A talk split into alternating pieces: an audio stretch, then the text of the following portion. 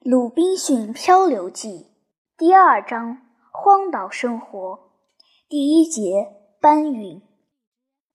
我现在登上陆地，安全地坐在岸边，开始抬头看着天，感谢上帝，我的性命得救了。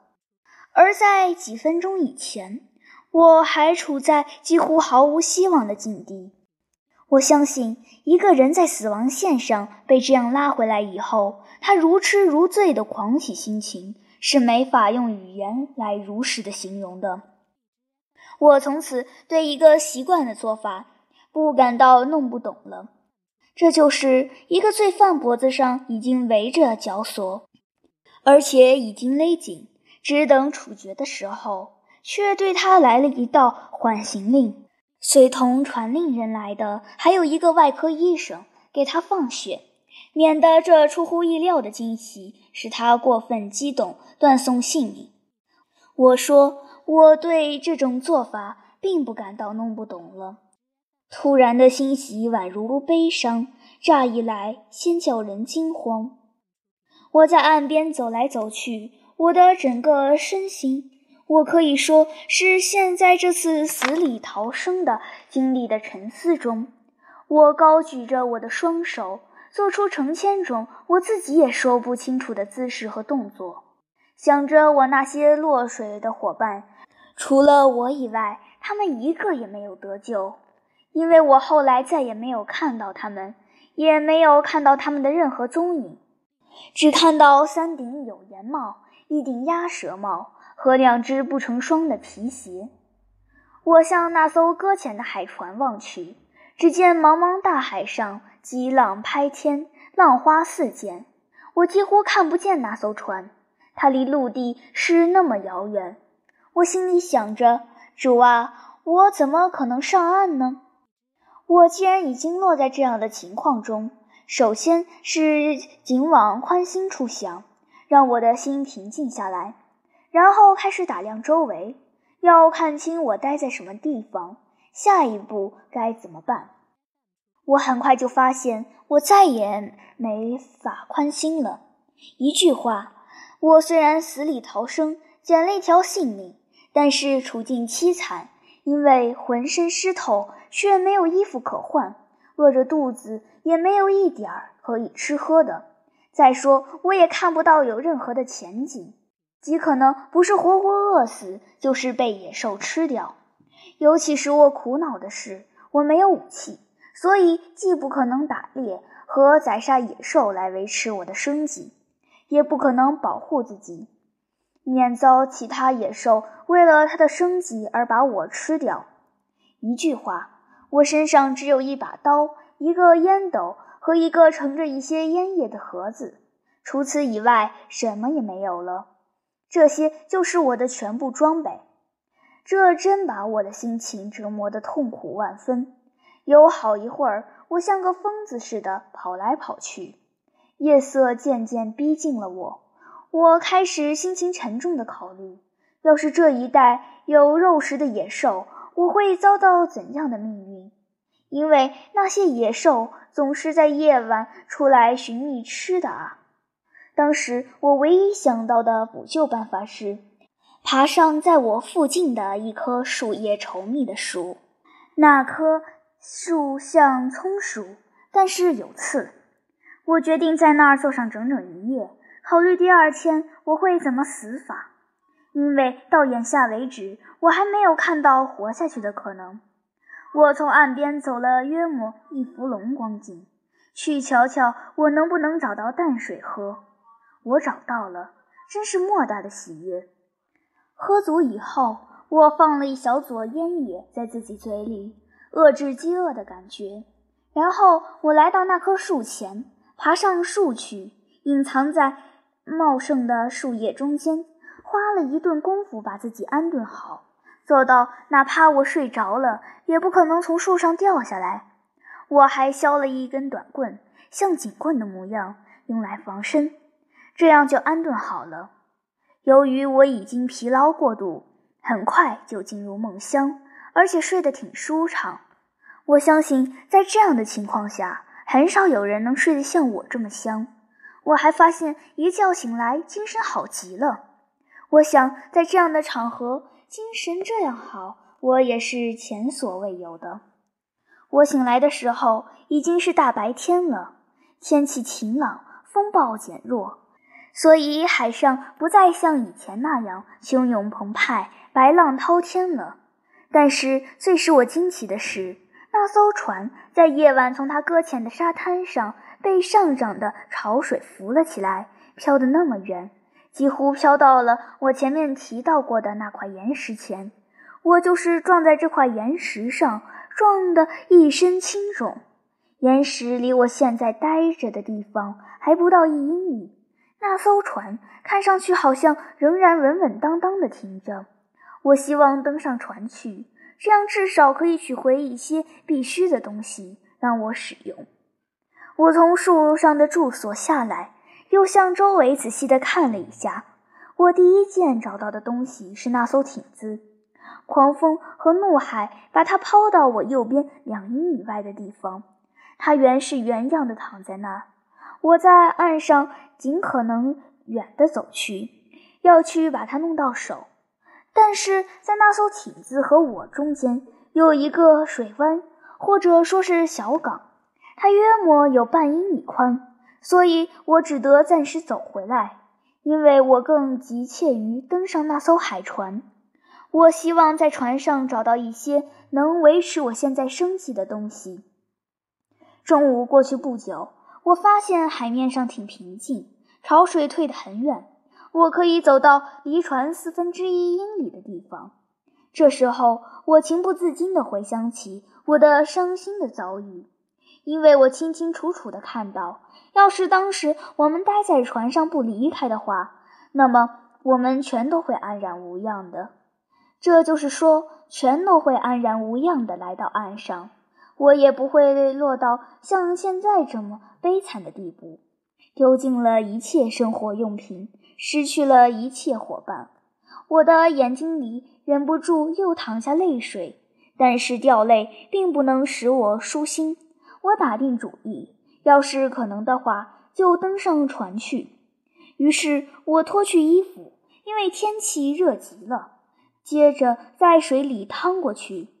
我来到船前，但是要想出一个怎样登船的办法，却困难更大，因为船搁浅着，离开水面很高，在我的手臂够得到的范围内。没有一样可以供我往上爬的东西。我在船周围游了两圈，游第二圈的时候，发现了一小节绳索。我真纳闷，起先怎么没有看见？绳索垂在一些船头链旁，垂得很低。我花了很大力气才抓住它。靠着这条绳索，我登上了船，进入船头船员舱。我在那儿发现船被撞漏了。底舱里积了许多水，不过它是这样搁浅在一片硬沙或者硬土的岸边上的。船尾翘起，搁在岸上，船头朝下，几乎碰到水面。幸亏搁浅成这个模样，船的后部都畅通无阻，那个部分的东西都是干的。你可以肯定，我干的第一件事情是。搜寻和查看什么东西被糟蹋了，什么东西没有损坏。首先，我发现船上的食物都是干的，没有被水泡过。我太想吃东西了，跑到面包房去，把我的衣兜里都塞满了饼干，一边吃一边走来走去的忙乎其他的事情，因为我没有时间可以浪费。我还在大仓房里找到一些朗姆酒。美美的喝了一大口，我确实需要喝个足够，来振作我的精神，好应付未来的局面。这会儿我什么都不缺少，只缺少一艘艇子来给自己运东西。我预见到有许多东西是我非常需要的，一动也不动地坐着，空想得到那得不到的东西是毫无用处的。我深陷绝境。终于逼出了一个自己动手的主意。我们的船上有一些备用的横杆，两三根圆木和一两根备用的中桅。我决定用手利用这些东西，只要是我挪得动的，就一根系上一条绳索，免得它们飘掉，然后扔下海去。干完以后，我从船的一侧下船去，把它们一一拉到我身前。我把四根木头的两头扎在一起，尽可能的扎紧，扎成一个木筏，把两三块短木板横在木筏上。试着在板上走走，发现走起来挺方便，但是承受不了分量重的东西，因为木板太轻了。于是我又去干活，花了很大的力气，用船上那个木匠的锯子，把一根中围截成三段，放在我的木筏上。这份活在另一种情况下我是没有能力完成的，但是我不得不为自己装备这些必需品。抱着这个希望，终于做成了自己力所不及的事情。我的木筏已经够结实了，只要装运的东西分量不是重的异乎寻常，它都经受得住。我接下来关心的是，用这木筏运些什么和怎样使我放在木筏上的东西免遭海浪打湿。但是我对这没有考虑多久。我先把我能拿到的所有木板横铺在木筏上。由于已经考虑好我最需要什么，先拿了三个海员用的箱子，把箱子打开掏空，然后坐在木筏上。第一个箱子里我装满食物，这就是面包、米、三块荷兰奶酪、五块山羊肉干和剩下的一些欧洲产的谷物。这本来是备着为我们出海的时候带的家禽的，但是家禽都已经被宰杀了。原来还有一些大麦和小麦，但是使我大为失望的是，我后来发现那些大麦和小麦不是被老鼠吃掉，就是被糟蹋坏了。至于酒嘛，我找到几箱原来归我们船长享用的新酒，还有五六加仑光景。雅丽酒，这些我都单独放起来了，因为不需要装在海员箱里，而且箱子里也装不下。在干活的时候，我发现潮水开始流动，尽管流得很缓慢。我又看到我留在沙滩岸上的上衣、衬衫和背心一飘走，好不狼狈。至于我的裤子，因为那是一条亚麻布的短裤。我游泳上船的时候，倒穿着袜子也穿着。不管怎样，衣服飘走，使我不得不大肆搜寻服装，找到了不少。但是我只取了一些眼下我需要穿的，并不多拿，因为我还要找一些我更需要的东西。首先是那些以后要在岸上干活用的工具。我找了很久，才找到那个木匠的工具箱。这份厚礼确实对我太有用处了，在当时比一船资金还要贵重的多。我把工具箱原封不动地弄到木筏上，来不及开箱看看，因为我大致知道箱子里有些什么东西。我接下来想要找的是一些弹药和武器。在大仓房里有两杆很好的鸟枪和两把手枪，这些我先收下了。还拿了一些装着火药的牛角弹药桶，一袋千沙弹和两把有斑斑锈迹的旧剑。我知道船上有三桶火药，但是不知道那个炮手把它们藏在哪儿。我搜寻了好久，终于也找到了。其中两桶没有进水，完全可以用；第三桶被水泡坏了。两桶火药和一些武器。我都拿上木筏，这会儿我认为自己装上木筏的货物已经着实不少，开始想到怎样把它们运上岸去。既没有帆，又没有桨或者舵，只要刮起那么一点风，就准会把我这次航行搅得一塌糊涂。有三个情况鼓起了我的勇气：一、海面平静；二、正在涨潮，潮水向岸涌去。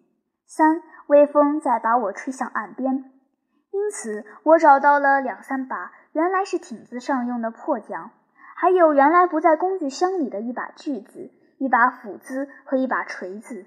带上我的货物，在海上起航了。我的木筏顺利地航行了约莫一英里光景，只是我发现它有一点偏离我原先登陆的地方。根据这个情况，察觉那儿有个海水向岸边流去的口子，因此我希望那儿有一条河或者小河，我可以拿它当港口利用，把我的货物运上岸去。不出我所料，情况正是这样。我在前方陆地中间出现了一个口子，我发现一股湍急的潮水在向那个口子涌进去，所以我尽可能正确地掌握航向，把我的木筏引进去，漂在小河当中。但是我在这儿差一点第二次出事，要是出了事的话，我想不用说，我会心碎的。因为我对这片海岸的情况一无所知，我的木筏一头搁浅在一片浅滩上，而另一头却没有，只差那么一点儿，我的货物就会一股脑向浮在水上的那一头划去，掉进水里。我使出浑身力气，用背挡住那些箱子，免得它们移动位置，但是用尽力气也没法把木筏从浅滩上推开去。而且也不敢挪动一下我的姿势，只得用足力气顶着那些箱子，保持这个姿势站了将近半个钟头。在这段时间内，河水在升起，使我稍微站得比较直了。又过了一会儿，水仍在上升，我的木筏又漂在水面上了。我用桨把木筏顶离浅滩，进入航道，接着。漂行在比较高的水位上，我终于发现自己进入了一个小河口，两边都是陆地，一条湍急的河水，或者说潮水，溯流而上。我在两岸寻找一个合适的靠岸地点，因为我不愿被送到河上游太高的地方去，希望能及时看到海上的船只，所以决定把自己安置在尽可能离海岸线。近的地方。最后，我在小河右岸找到一个小湾，费尽力气，好不容易才把我的木筏引到湾前。由于离得这么近，近的我的桨可以碰到河底，所以我可以把木筏直接插进去。但是我在这儿又差一点把我的货物落进水中，因为那片海岸的坡度相当陡。这就是说。那儿没法让我的木筏两头都靠岸，只容得下一头。要是我继续冲上岸的话，木筏的一头上岸后会像先前那样高高翘起，而使另一头向下垂，这样我又要冒失去货物的风险。我唯一能做的是，等到潮水涨得最高的时候，用我的桨像铁锚那样把木筏的一边。牢牢地固定在附近岸上的一片平地上，我指望海水会淹没这片平地。情况却是如此，我的木筏吃水约莫一英尺光景。我发现水位已经足够高，就马上把木筏冲上那片土地，用两把破桨插进平地来固定木筏，一把插在木筏的一头附近。另一把插在另一头附近，干罢这活，我躺着等到退潮，把我的木筏和一切货物安全地放在岸上。